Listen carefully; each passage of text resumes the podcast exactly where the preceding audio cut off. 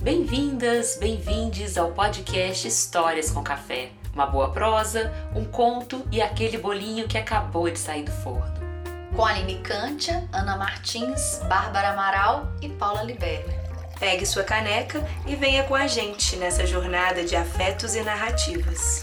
Estamos nas redes sociais, arroba Histórias com Café no Instagram. Olá, ouvintes, você que está aí do outro lado. Bom dia, né? Para quem é de bom dia, boa tarde, boa noite. Aqui é a Aline Cantia. Tô aqui, não tô sozinha, como sempre, mas hoje com um a mais, um que a mais, que eu vou contar para vocês, nós vamos contar. Hoje a gente está gravando de noite, então, como a gente grava de noite, tá muito quente em Belo Horizonte, a gente tomou um cafezinho, mas um cafezinho acompanhado de uma cervejinha. A gente tá aí no episódio, né, na temporada que fala dela, da Sherazade. Espero que vocês gostem. Acho que hoje, à medida que vocês forem ouvindo, vocês vão escutar uma outra voz que vai trazer muitas histórias pra gente. E aí, Bárbara, como é que tá? Bárbara tá aqui do meu lado, se vocês estivessem vendo, vocês iam encontrar aqui. É, a gente está encerrando um ciclo, né? É o último episódio né, dessa temporada e a gente está super acompanhadas hoje, né, aqui de novidades para vocês. Tem o Rafa filmando a gente, além do Chicó que tá aqui também sempre com a gente, editando, acompanhando as nossas gravações. E uma surpresa que a gente comentou desde o princípio, né, das gravações dessa, dessa temporada que estaria com a gente, hoje está aqui gravando com a gente. Quem que é, Ana? Ah, então, é a nossa mestra das mil e uma noites. Ela deu essa honra pra gente. Bom dia, boa tarde, boa noite para você. Aqui é a Ana Martins. A gente está junto nessa noite maravilhosa e eu acho que faz todo sentido ser uma noite, né? Porque a gente veio falar sobre a Sherazade e só pode contar uma história das mil e uma noites quando escurece, né? A gente vai poder falar desse ritual pra gente. É, Paulo? Ai, com certeza, gente. E, escutar a Giz, eu acredito que é também escutar um pouquinho da Sherazade que perpassa aí a história dessa mulher incrível da narração artística que é a Gislaine Matos. Seja muito bem-vinda no nosso Histórias com Café. A gente finaliza essa temporada, mas a gente deixa um presente para esse podcast, que é ter aqui você conosco e trazendo aí essa imensidão que é o Mil e Uma Noites. E a gente está em qual lua? Alguém sabe nessa noite? Eu acho que agora ela tá minguando. Tá minguando. Ela tá minguando. Ela tá minguando. Que ela teve cheia, teve uma lua é. azul, super né? Lua, uma super lua. É. Então, agora a gente tá minguando e fechando a temporada. E fechando é. a temporada. Linda demais, é. Seja muito bem-vinda, Giz, nessa lua minguante, que a gente possa aí falar muito dessas mil e uma noites. Ah, olha, eu primeiro quero agradecer muito vocês. E na verdade não sou eu que sou né, a Sherazade, eu acho que todas nós que somos contadoras de histórias e que trabalhamos com a palavra, é, somos inspiradas por Sherazade. Então, é conhecer um pouco mais como era a arte e o ofício dela, porque ela contava como arte e como ofício, é algo que, que interessa para todas nós, porque é claro que a gente quer ser assim, nada mais, nada menos que como Sherazade, né? Uhum.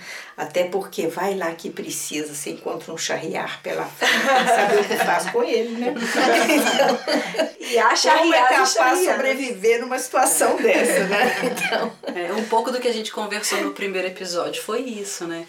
Para você que está escutando, assim, né, já está acompanhando essa conversa, o primeiro episódio a gente falou sobre esse contexto mesmo que a Sherazade chegou e como é que em vários momentos a gente tem que enfrentar esse, esse contexto violento, né, contra a mulher, esse contexto é, que impede que a gente cresça ou que silencia a voz, né, e como é que a Sherazade é esse posicionamento uhum, revolucionário uhum, uhum. da voz feminina, sim, né? Sim, sim. Tem uma, uma autora, ela se chama Martine Gosselin, e ela escreve um livro muito interessante, onde ela fala o seguinte, que o mundo antes da chegada de Sherazade estava como está o nosso mundo de hoje, que era um mundo de barbárie. Quando ela chega nesse contexto né, de, de, de barbárie, de violência, e que ela vai mudar todo esse contexto, porque na realidade o sultão que né, fazia o que bem dava na cabeça dele, que não era coisa boa que dava na cabeça dele, é, ela vai, através de contar histórias, transformá-lo num rei justo, num rei sábio, e pela, com as histórias que ela conta. Então eu acho que esse é o momento, né, que eu acho que a gente está realmente vivendo um tempo, um tempo difícil, sobretudo para as mulheres. Mas acho também que é, é, é, importante que as mulheres descubram onde está o poder do feminino, uhum. que não é o poder das mulheres, é o poder do feminino.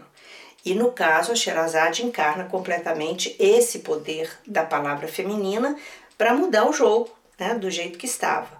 É, eu gosto muito de, de, trabalhar essas coisas, não colocando assim, a mulher assim, o homem assim. Não.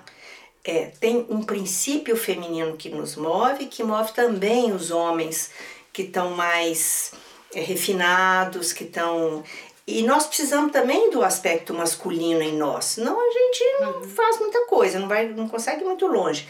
Então, quando a gente pensa em princípios e não em gêneros, uhum. eu acho que amplia muito as coisas. E quando a gente pensa na Sherazade, o que ela faz para virar esse jogo, é porque ela vai usar o poder do feminino é, nessa palavra dela e que essa palavra ela é muito poderosa. E nós mulheres não podemos lutar essa guerra que está aí com as armas do masculino, a gente vai perder mas nós temos outras muito mais poderosas. E a gente não pode se esquecer disso e achar que a gente vai lutar com as mesmas armas, porque com as mesmas a gente perde. É, a gente continua contribuindo para essa isso, barbárie, né? Exatamente. Eu acho que encontrar é, outros recursos, é, né? É. Eu fico pensando muito no trabalho, assim, no trabalho que cada um de nós, né? Na arte da palavra que cada um de nós faz e eu fiquei pensando muito nessa questão da produção afetiva que você tem divulgado tanto, sabe, Aline? Que tem a ver com essa, com essa relação mais afetiva, cuidadosa, feminina, né? É verdade, a gente sempre fala isso, né? Assim, desde, que eu conheci a Giz, né, que ela começou a fazer parte um pouco do Abra Palavra, né? De acompanhar as produções. E aí a Giz fala, vocês aprenderam com as histórias, né? Vocês fazem uma produção em que vocês aprenderam com as histórias. Desde que a Gis falou isso, eu comecei a também trazer as histórias para esse lugar, assim. Né, que a gente fica. A história é esse lugar né, do simbólico, esse uhum. lugar onde você olha e fala assim: que lugar dessa história que eu tô, que tá na hora de eu parar um pouco, de eu voltar, Sim. de eu olhar de novo. Então as histórias elas ensinam a gente muito e acho que as histórias me ensinam muito a produzir. Uhum. Nossa, as... isso você trouxe uma coisa que é linda, é isso mesmo. A gente não pensa na história num produto final. Você não quer chegar no final da história, é. né? Você uhum. quer aproveitar a história. Exatamente. Eu acho que a, que a produção que você uhum. traz fala muito disso, né? É, mas produção é processo, né? É. Ela não é, o resultado final. Aquela história da princesa obstinada. Sim. Nossa, essa pra mim acho que ela é, é uma história que eu sempre, pra mim, ela tem muito a ver Sim. com essa coisa da produção, porque ela vai. Ela fica ali um tempo, né? Na é. caverna chega alguém, ela escolhe passar um tempo com, esse, com essa outra pessoa, né? Que na história é um homem, ele um primo, poderia ser tantas outras pessoas que passam pelo nosso caminho. Né? Na, na, na, produção é isso mesmo, pessoas que vão chegando uhum. e ela vai construindo com outras pessoas aquele novo lugar, né? De um jeito que ela acredita. E ela mostra que é possível fazer de um jeito diferente. Uhum. Né? E eu acho que na produção eu tenho tentado muito fazer isso, assim, mostrar que é possível fazer produção de um outro jeito. Uhum. Sim. E, e, e tá dando certo, né, Aline? Porque é impressionante como, como as coisas do Abra Palavra tem uma delicadeza, tem, tem uma coisa sem tensão, né? A gente se sente completamente livre e solto, não tem tensão, ninguém pressiona nada e tudo acontece na hora certa. Então, eu acho que tem essa energia, que é essa energia do afeto, da delicadeza, e que faz as coisas acontecerem de uma forma muito mais eficaz do que né, quando tá a coisa na, na pancada. Mas tem muito né? a ver com a coisa da, palavra do feminino. Olha o nosso podcast mesmo, né? A gente sempre uhum. fala isso, assim. É, como a gente é. consegue mandar os projetos, como a gente consegue, tudo funciona, tudo dá é, certo no é. final, porque a gente não se pressiona, né? É isso que você falou, a gente, é. se uma dá conta de fazer, deu, se a outra deu conta, deu, e aí a gente vai costurando juntas, numa escuta e tem essa coisa da, né, no caso, né, tantas mulheres fazendo junto essas coisas da, do Abra Palavra, tem essa coisa da sororidade, né, que, que as mulheres, elas aprenderam desde muito cedo na história da humanidade é que elas têm que cooperar. Porque tem filhos, tem que criar os filhos, criam juntos os filhos e tem que trocar e tem. Então essa coisa da sororidade, dessa troca toda que é, é necessária para a sobrevivência, inclusive, faz com que isso aconteça. Então eu acho que o Abra Palavra ele tem essa marca muito feminina da, da forma de fazer, né? Além de ser feito por mulheres, né? E Na como é que é o maioria. nome desse hormônio mesmo que, que a gente libera? Oxitocina. Oxitocina. A gente tentou lembrar esse nome, Foi em algum tentamos? episódio, Em algum episódio. É, a gente libera quando a gente tá junto. É, oxitocina. E, e é engraçado pensar, né, oxitocina, feminino, masculino, e pensar como energia, né? Sim. Afeto também como energia. Sim. Né? Porque aí eu acho que É. a energia ela se transforma em ação. Sim. E a gente tem esse círculo bem formado em ação mesmo, É, assim. A Aline falou sobre o projeto, sobre o projeto, sobre como que a gente não se tensiona, que você trouxe, Giz. E antes desse episódio, nós acabamos de enviar um projeto que a gente não se tensionou também Uhum. para que ele acontecesse, né? E não sabemos o futuro, Uhum. mas a gente tem concluído coisas que têm sido frutíferas dentro das nossas possibilidades de plantação. E talvez seja isso, né? Respeitar o tempo, que eu acho que Sherazade faz muito bem em Mil Uma Noites, que é respeitar o tempo Do outro, é. do outro, Sim. o seu próprio tempo também É. faz com que a energia se transforme em equilíbrio, É, né? é. A do masculino e do feminino. Sim, sim. Eu acho que todas as pessoas elas possuem é. assim. É, Penso e eu acho que. Todo mundo possui esses, do, esses dois, tanto o masculino quanto esse princípio em nós, né? Tem o masculino que é o princípio da ação, tem que tem que fazer é, coisa direta, assim. A gente vai ver nos contos quando o príncipe ele pega sua espada e ele vai e chega no dragão e ele enfia a espada no, no coração do dragão e resgata a princesa que está presa pelo dragão. Esse é o princípio masculino de resolver as coisas. A gente tem que aprender isso. Porque tem situações na vida que você só resolve se for de uma forma direta, assertiva e, e, e- e determinada. Mas tem outras que não se resolve dessa forma. Tem outras que a gente resolve pelo princípio feminino. O princípio feminino é a história do Perseu que leva Orfeu para tocar sua flauta e o monstro vai ficando encantado com aquela música e pouco a pouco ele vai dormindo, aí o Perseu pega lá o, o velocino de ouro, que é, que o que ele tem que resgatar e vai-se embora com aquilo.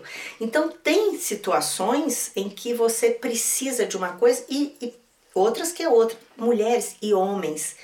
E LGBTQIA, tem isso, então não, não, não, não tem diferença. Nós temos. A alma é andrógena, mas a gente precisa considerar isso, que a nossa alma é andrógena e que a gente precisa desenvolver essas duas, né, é- é- é- essas duas polaridades, entre aspas, porque isso é uma coisa complementar, para que a gente possa chegar naquilo que o Jung chamava do casamento alquímico, é quando faz isso, aí você é um criador a partir daí, né? Então casaram, foram felizes para sempre, tiveram muitos filhos, é porque você fez essa síntese em você mesma e sabe a hora de, de uma coisa é a hora de outra, a hora de contemplar é a hora de ter ação. Então, é, eu acho que essa que é a- questão, inclusive, que o que a Sherazade vai fazer com o Shahriar, né, se, se é que a gente já pode falar um, entrar na questão das mil uma noites, o que ela quer com ele é básico. Eu já falo com, com meus alunos, minhas alunas, que ela quer só um pretinho básico. Criar uma alma. Simples assim, né? E como é que se cria uma alma? Quando você coloca é, de uma forma sincrônica a emoção, o pensamento, a espiritualidade, quando tudo funciona de uma forma integrada. Agora, para chegar lá, é, é, é- ela vai chegar numa situação que é um homem que é tosco, que é violento, que não sabe nada, que generaliza, porque ele, ele é uma pessoa simplória, então ele generaliza tudo a partir das experiências dele. E por causa disso ele acha que o problema são as mulheres que são traidoras, que são infiéis, que são terríveis. Então tem que matar todas porque é, é- é louco, porque ele dorme com a mulher uma noite e mata ela na manhã seguinte. Por quê? Porque se ela viver um dia, ela vai traí-lo. Quer dizer, ele não tem nenhuma segurança nele mesmo, né? Porque Coitado. não é? Então, é, nós vamos ver como é que essa, como é que a Sherazade vai chegar nesse ambiente viciado, tóxico e vai transformar isso. E ela vai transformar primeiro, sabe como? com uma coisa que é muito importante no, no, no, na tradição árabe, que de onde né, a gente vai ver que esse livro vai ser finalizado, né? é uma, um, uma coisa que chama adab. Adab é cortesia, gentileza, é gentileza espiritual, é cortesia. E é cortesia em todos os níveis. É o adab do pai com os filhos, dos filhos com pai, da mãe com os filhos, dos filhos com a mãe, dos mais jovens com os mais velhos, dos mais velhos com os mais jovens, do marido com a mulher e vice-versa, do discípulo com o mestre, do aluno com o professor, enfim, a DAB é uma forma de se relacionar com o outro com cortesia, com gentileza. É o nosso profeta gentileza, uhum. né, do Rio de Janeiro, que pintava isso em todos os, os muros, né?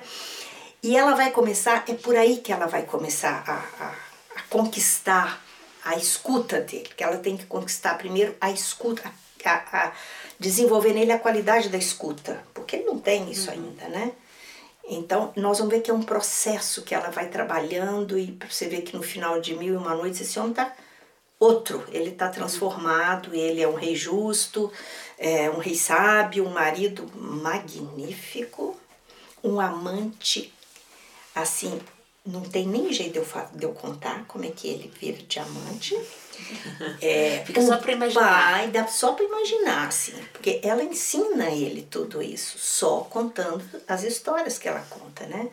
Mas é muito, muito bonito que sempre ela vai se dirigir a ele com a maior delicadeza. E ela sempre vai dizer assim: se o rei ou o sultão, dependendo da obra, o rei ou o sultão, homem tão justo, de boas maneiras, é, me conceder mais um dia, eu posso terminar a história amanhã. Ai, bom, ele já está querendo saber o final da história. Só mais um dia. E assim ela vai enrolando ele mil e uma noites. Mas a forma de ela sempre se dirigir a ele com, com tanta delicadeza, um homem tão justo, tão bem educado, bem educado e de boas maneiras, ela não está puxando o saco dele. A gente sabe quando alguém está puxando o saco da gente, né? Não, ela vê nele o que ele ainda não enxerga nele. Ela já reconhece que na essência dele há algo muito precioso, mas que ele ainda não conhece, mas ela já reconhece, porque ela conhece a natureza humana. Por tudo que ela já fez, já estudou, já de tudo que ela, ela não é qualquer pessoa que está chegando ali, né? Ela é uma pessoa refinada.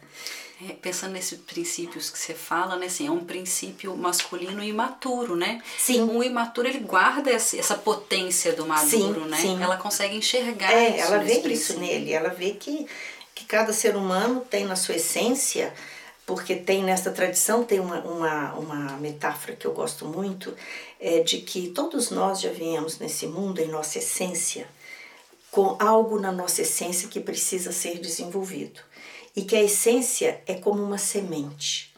A semente já tem dentro de si a árvore inteira. Só que para que essa árvore se realize sendo a árvore frondosa que ela pode ser, é preciso que ela, que essa semente vá para a terra, apodreça na, na terra, para germinar, para sair da terra, encontrar o sol e ir crescendo e crescendo e uma hora virar uma árvore frondosa que vai dar frutos ou vai dar perfumes ou uhum. folhas ou o que seja lá. Mas essa é a realização, a nossa realização da nossa essência é ser a árvore que nós viemos para ser. Uhum. Né? É, não, é não querer ser aquilo que. Bom, eu não posso ser um amor, amor perfeito, adoro amor perfeito, mas a minha semente não é de amor perfeito, então eu vou ter que desenvolver aquilo que é da minha essência, né? E o que ela vê nele é essa semente que é a essência dele. E o que, que são os contos, na verdade? São a água fresca que a gente rega a semente do nosso próprio coração, para que essa árvore possa desenvolver, crescer, dar sombras e frutos e enfim, e dar novas sementes que vão também continuar esse ciclo infinito, né? Então ela vê nele isso, que é o destino dele. O nosso destino é aquilo que está inscrito na, na, semente que somos nós, uhum. né? E, e por isso, com essa, essa gentileza, essa, essa forma de tratar, ele aos poucos ele vai querendo corresponder àquilo que ela fala com ele. Então ela trata ele como um homem tão, tão educado, de tão boas maneiras, ele começa a querer ter boas maneiras. Né? E pouco a pouco ele vai passando por esse processo de transformação. Tá bom. Ela educa. É. Ela Ela vai educa ele, ela educa. E quando você usa essa, esse símbolo né, da semente, eu penso na própria Mil Uma Noites, assim, porque tiveram muitas histórias muito antigas que foram escritas em pedras, que foram para bibliotecas e papiros e, e que se perderam. E as Mil Uma Noites né, foram escritas depois. E, e essa semente que ela deixou, né, foi aí crescendo, virando essa árvore, e desdobrando em muitas outras histórias. Uhum, Sim, sim. Porque quando a gente lê as Mil Uma Noites, um pouco que a gente estuda, a gente vê que as outras histórias que existem no mundo partiram da- das Mil e Uma Noites, assim, até os clássicos, Sim, né, sim. europeus, como a potência dessa semente, né, e como que ela, né, que foi transmitida de, de uma maneira oral, assim, chega nos tempos de hoje Sim. e ainda é, é tão importante para a humanidade escutar essas histórias, né? Por que você acha que ainda é tão é, urgente que a gente continue escutando e por que essas histórias chegaram hoje, nos tempos de hoje, e não se perderam, né? Como muitas histórias que foram registradas em pedras, em papiros, em livros, se perderam, mas ela não, ela continua. Eu tenho uma amiga muito querida, chama Beatriz Machado. E a Bia fala que as, as Mil Noites são a mãe de todas as histórias. E todas as histórias partiram das Mil Uma Noites. E se você olhar assim, né, de onde vem, como é que começa, o relato, o relato moldura, que é essa, que, que já está que tá lá no, no podcast, né? Como é que a história começa, vem da Índia. Depois da Índia, é, essa, isso começa a ser contado na Pérsia, então vem os contos persas que vão ser incluídos. E aí depois vai para o Egito, vai para o Egito e aí vão entrar aqueles contos mais picarescos que vão falar mais dos costumes e da questão, né, da, da dos ladrões, da, da- das, das coisas meio atrapalhadas. Depois vai para Bagdá e aí tem o ciclo de Harun al-Rashid, que é dos ciclos mais, mais ricos né, da obra.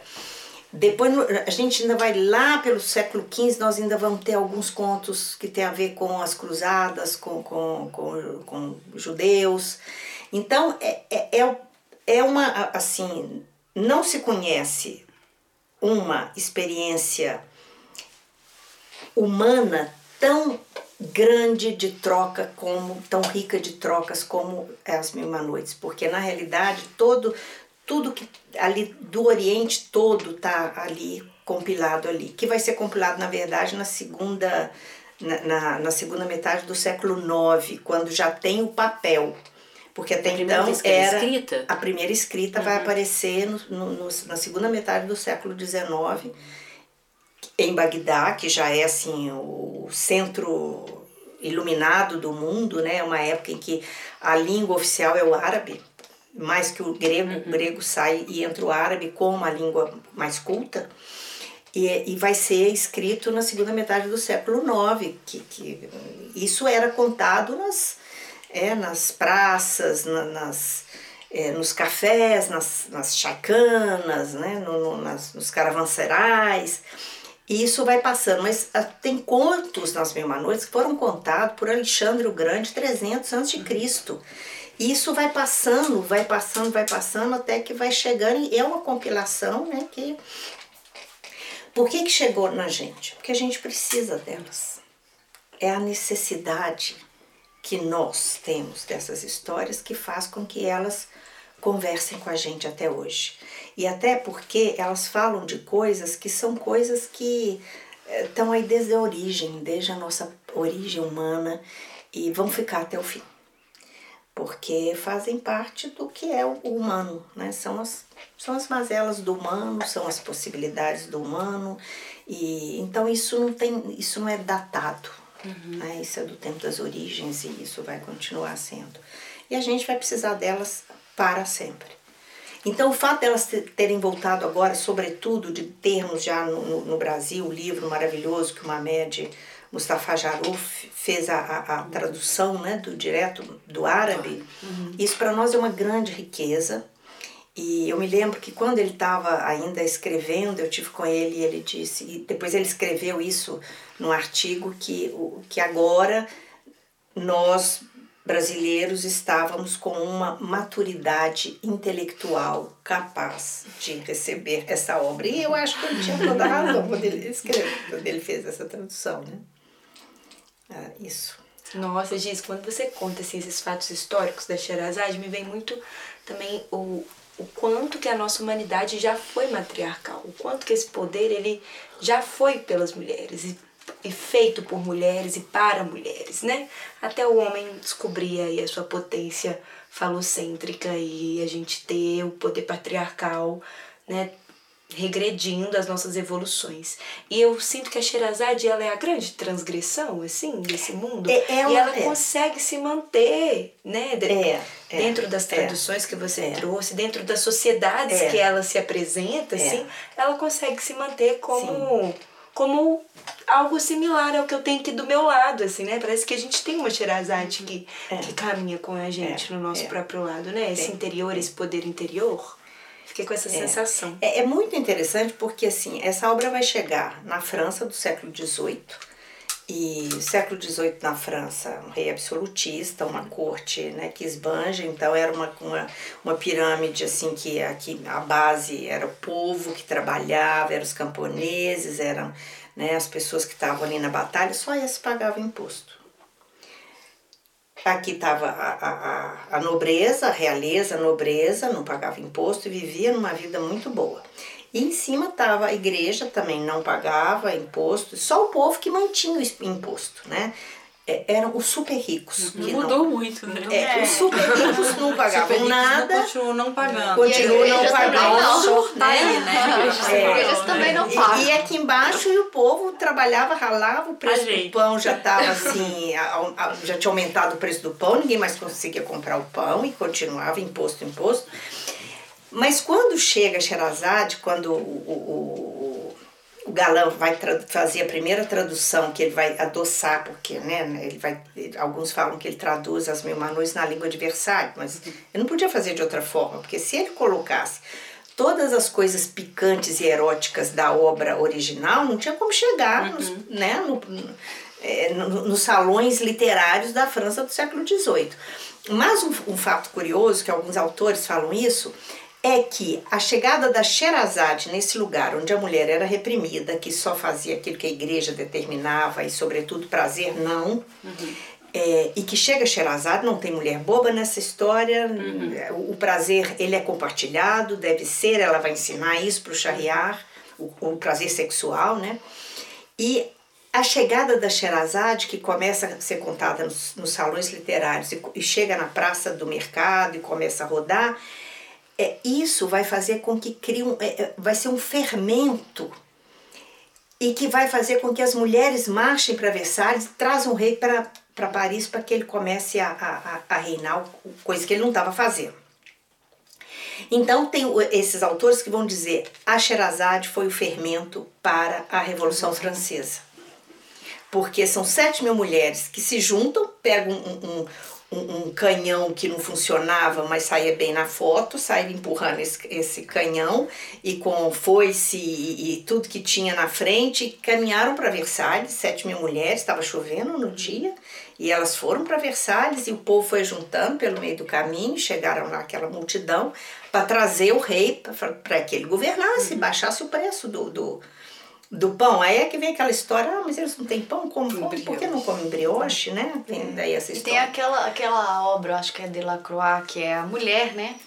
Com, com um véu, assim, né? Pela liberdade, que é a É, que, liberdade. que, é, que é uma que é a mulher, liberdade. que é a é, que é a mulher. O liberdade, é. símbolo da, da, da liberdade é uma mulher. que é a Mariana, né? É. É, que é o símbolo da liberdade. Mas então, tem essa questão de onde Sherazade chega nesse momento da, da história, e é um momento que muda, né? Que muda, que as coisas mudam a partir dessa. de conhecer essa mulher que né, totalmente diferente das, das mulheres no Ocidente dessa época. Ela vai trazer para as mulheres o tipo, olha, mulheres, a luta, Uhum. né? Hoje isso. Um dia que a gente conversou também é, no pré, assim, né? Você e Ana, você falou tanto assim também, a gente até comentou no último episódio, é, dos cheiros, né? De tudo É. que a Sherazade traz. É. E que é desse feminino também. Dessa educação né? dos é, sentidos, educação dos né? sentidos, é, né? É. É, isso é super importante. Tem, tem um- uma história que eu gosto muito, que é a história do Carregador e das Três Damas de Bagdá, que é uma história que ela é muito, é- é- ela é muito importante né, né, nessa obra, porque ela vai mudar o, o, o, o foco das coisas, né? Até então ela vai começar é, contando histórias, ela vai negociar a vida dela com ele, tipo assim, olha, se eu te contar uma história que te agradar, você man- mantém a vida mais um dia. Então ela vai contar histórias que falam disso. Ela tá negociando a vida dela, mas ela não fala que é ela e nem que, que, que é com ele, que ela, né, que ele é o demônio dos contos que ela vai contar, que é o demônio sempre que quer dar a morte, né? E então no começo ela vai quase que repetir as mesmas coisas várias vezes. Por quê? Ele ainda está num nível muito esse nível bem infantil da escuta da criança que pede a mesma história 500 vezes, né? A gente que é mãe sabe como é que funciona, quem é vó também sabe. né? Então ele vai passar um tempo assim que ela vai repetindo as mesmas histórias, porque ele tem uma preguiça ainda de pensar em coisas diferentes. Ele gosta de escutar a mesma coisa repetidas vezes, né? Depois, quando isso começa já a mudar, ela vai trazer uma outra, um outro tema, que são mulheres horríveis. Porque o que, que ela vai fazer? É, você não tem como conversar com uma criança pequena numa linguagem que ela não entende. É você que tem que ir no nível que ela está para que você comece né, a, a- a trazer outras coisas para ela. Ela vai fazer isso com ele. Ela que vai descer no, no universo dele para tirar ele daquele lugar. Então, bom, ele acha que as mulheres são horríveis, traidoras, desleais, são um- umas coisas horríveis. Ela vai dizer para ele: olha, você não sabe da missa metade. Elas são muito piores do que você imagina. E ela vai passar um tempo que ela vai trazer mulheres horríveis. Então tem as, as primeiras histórias de mulheres são assim tenebrosas. Elas são são escravas do sexo, elas fazem qualquer coisa. Então ela tá contando para ele a história dele, porque ele tem, né? Ele tem um, um a, a consciência dele é toda tomada por imagens que são essas imagens. A experiência dele com a mulher, ele vai estender isso para todas as outras, né? Porque como ele é simplório, não usa a, a capacidade de pensar ainda, ele então é, projeta tudo a partir da experiência dele. Então, quando ela faz isso, o que, ela está fazendo na realidade? Ela está criando com ele um laço de confiança. Tipo, ah, essa mulher sabe do que, que eu penso, ela pensa como eu, tudo bem, pode, pode viver mais um dia. E nesse pode viver mais um dia, aí pouco a pouco ela vai começando a trazer outras mulheres, vai mostrando que tem homens que são também o cão chupando manga, assim como mulheres, e que tem mulheres boas como homens bons. Então ela vai ensinando pelo pensamento a categorizar, a não generalizar. E é, aí aos poucos ela vai sentindo o momento em que ela pode começar a trazer mulheres que são mulheres que de outra qualidade que ele Mulheres incríveis. conhece, mulheres incríveis, Que assim legal. que nem a gente. e então é, é um processo que vai que vai evoluindo a partir daquilo que ela percebe nele, daquilo que ela sente nele, né? E na verdade, ela, nessa obra ela vai trabalhar com ele as sete, eh, os sete temas centrais da existência humana e de forma dialética. Então ela vai começar com a morte e a imortalidade, depois vem eh, as viagens e as prisões, né, o que vai e o que fica prisioneiro, as verdades e mentiras. Então ela vai trabalhando todos esses temas com ele até que ela e ela vai ensiná-lo o amor. E nas damas de Bagdá vai ter vai ter uma mudança grande, porque primeiro ela vai começar a ensiná-lo sobre os sentidos, a educação dos sentidos. Então a questão dos dos cheiros, da música, das boas palavras. É, e ela está ensinando para ele sobre o amor, porque o amor precisa ser ensinado e aprendido. Ninguém nasce sabendo sobre o amor, é preciso ensiná-lo. Então ela vai começar a ensinar, porque ele é um brutamontes, ele, né, na primeira noite que ele está com ela, ele estupra ela, e, e, porque ele não sabe. Então ela começa a ensiná-lo da forma mais, mais eh, de quando a gente é adolescente, que fica dando nome para as coisinhas uhum. e tal, ela começa brincando com ele por aí. E pouco a pouco ela que agora, quando ela entra com as damas de Bagdá, ela vai exigir dele mais do que uma simples curiosidade. Porque se ela mantém ele só na curiosidade, ela na verdade vai deixar ele infantilizado. Não é isso que ela quer. Ela quer transformar ele num homem para ela, uhum. no final das contas, né? Todas as mulheres parece que sempre vieram com essa coisa na cabeça, só que elas não sabiam como fazer, muitas vezes não sabem como fazer. Então tem certeza que eles vão mudar? Não, eles não vão mudar assim. nem é por sua causa se eles mudam. nem mil uma noites, nem, nem depois de mil uma E nós também, a gente também é, é assim, verdade. né? Não são só eles, a gente também é assim. Mas então nessa história ele vai ter que começar a desenvolver a capacidade de atenção dele.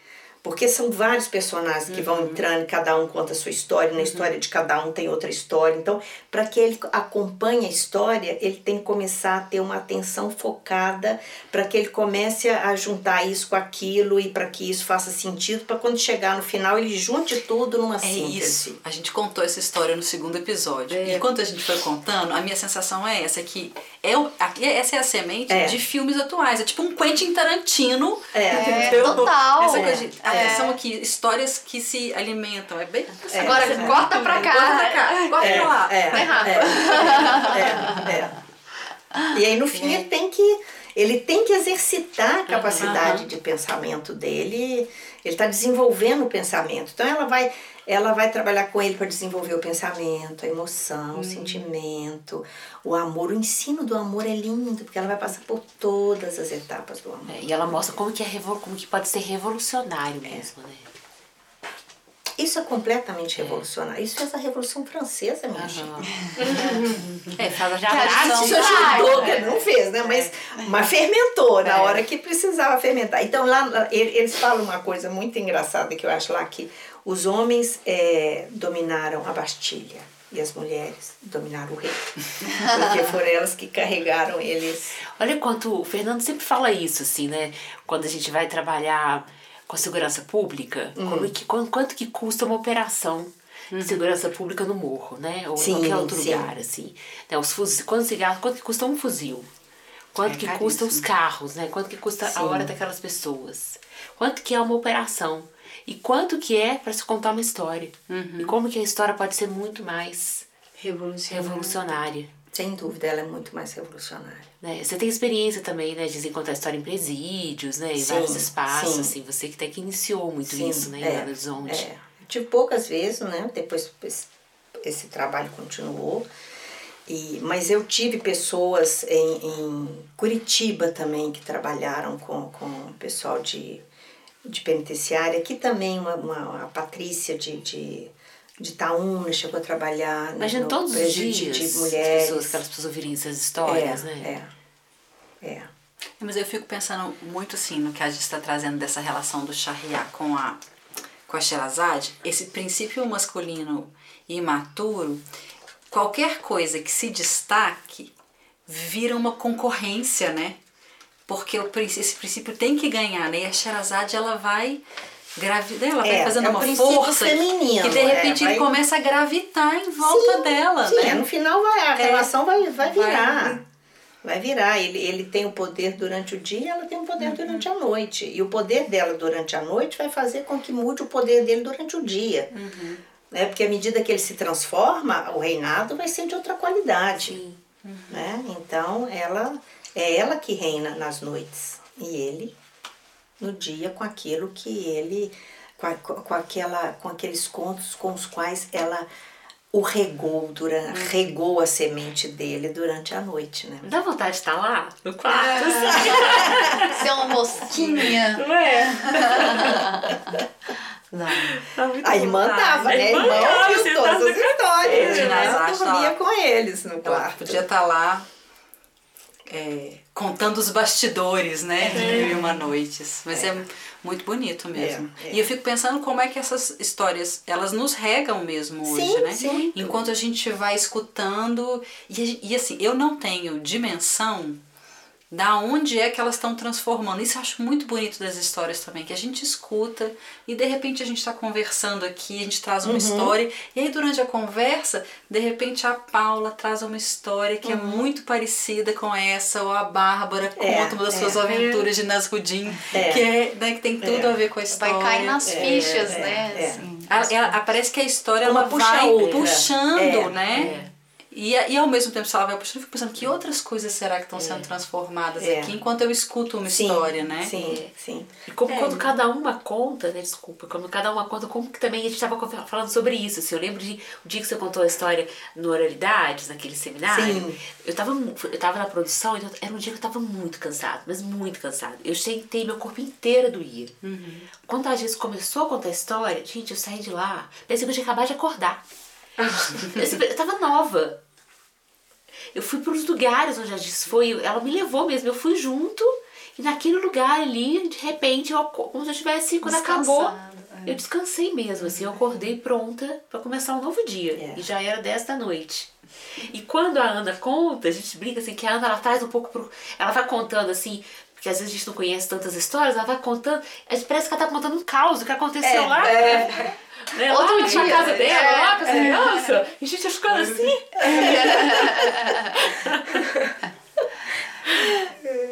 A força que tem, né? É. Da voz de cada um, isso que você falou, né? Isso. Todas as contadoras de histórias, né? Tem um pouco. É. Tem, vão, vão encarnando de alguma forma a Sherazade, né? Sim. Cada uma de um jeito, né? E eu acho isso tão potente, né? É.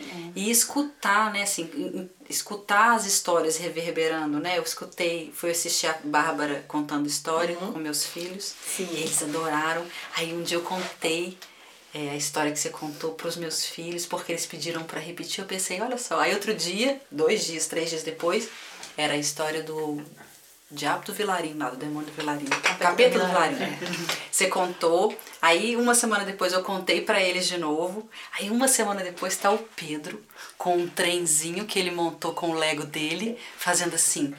Agora a gente vai pegar esse bonde aqui e vai lá pra Vilarinho. a gente vai pegar o bonde do capeta.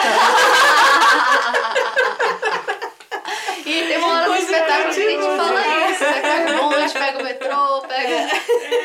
A gente não tem noção da.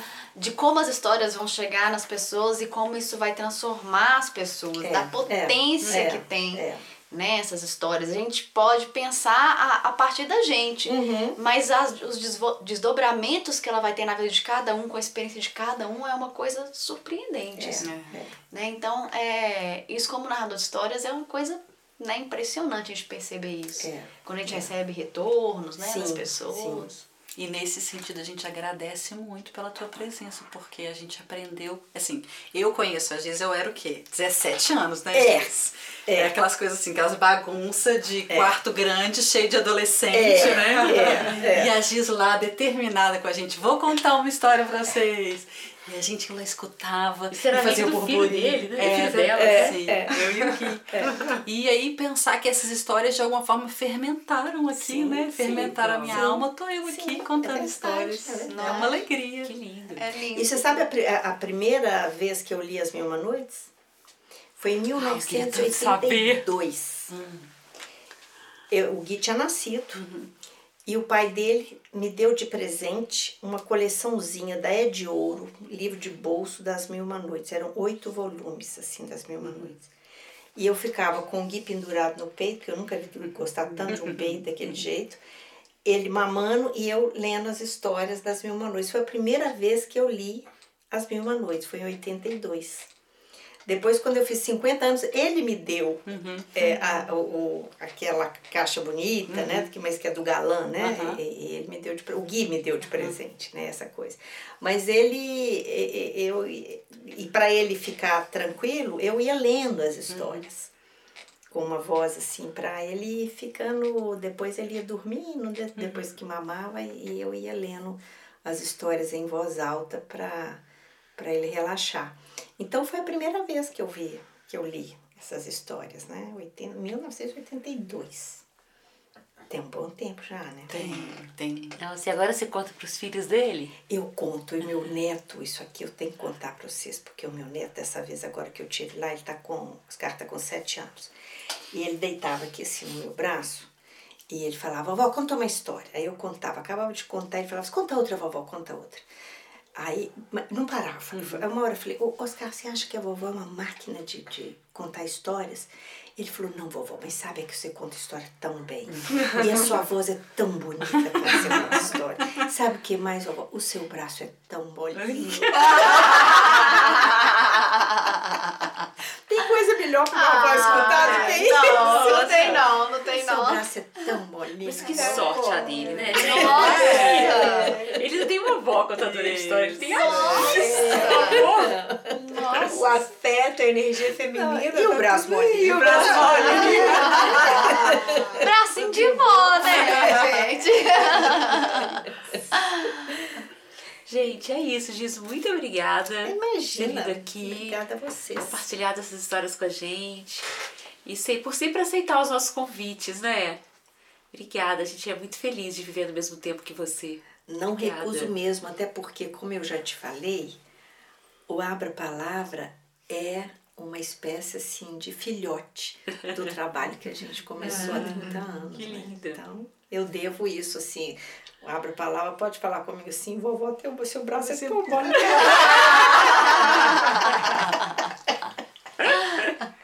E se você que tá Ai, escutando a eu gente, se você gostou, a Giz tem canal no YouTube, tem muitos vídeos dela. E ela sazonalmente oferece várias oficinas, né? Assim, eu, a Bárbara? A Lindt já fez as oficinas, assim, com contos iniciáticos. Tem oficinas que são específicas é, sobre Sherazade, Tem né? as mil noites. Então, é, vale a pena conhecer o trabalho, se aprofundar. Né? Tem, agora a gente tem essa opção né, de ser virtual ou presencial, né? Então você pode estar em qualquer lugar do mundo. é. Se você está ouvindo esse podcast nesse momento, pode ser a hora de você mergulhar é, mais profundamente nas histórias. E a gente tem ouvintes em outros países? É. A gente agradece né, a companhia de cada pessoa que está aqui escutando as nossas vozes, seja aí no seu universo, onde for. Agradece vocês terem acompanhado essa temporada que falou de arquétipos, de mitos, é, que falou das histórias, das narrativas. É, das narrativas femininas, assim. E eu fiquei até pensando que Luzia Teresa, Clarissa e Sherazade, além de né, incríveis, mulheres incríveis e contadoras de histórias, são as nossas colecionadoras de histórias, né? Assim, e conhecer um pouquinho mais de cada uma dessas mulheres que passou por aqui foi também conhecer um pouquinho mais de nós mesmas É e um pouquinho mais de vocês que nos escutam e que tá com a gente nos cafezinhos, que são as nossas lives no Instagram e também no Café no Bully. Né? A Giz vai participar logo em breve, aí, logo mais, junto com o Colinho Molinho e o Abra Palavra da, da live Café no Bully. Então fiquem ligados aí, né? Escolhe gente? uma almofada, deita a cabeça, fecha os olhos e imagina que você é o Oscar. Muito obrigada, gente. Obrigada, Giz, Obrigada, mais uma obrigada vez. a vocês também. Por essa imensidão em pessoa. Este foi o nosso podcast Histórias com Café. Uma boa prosa, um conto e aquele bolinho que acabou de sair do forno. Acompanhe, indique e, claro, se prepare para o próximo. Essa é a temporada Narrativas Femininas, mitos, contos tradicionais e personagens arquetípicas, realizada por meio dos recursos do Fundo Municipal Lei Municipal de Incentivo à Cultura Belo Horizonte 2022.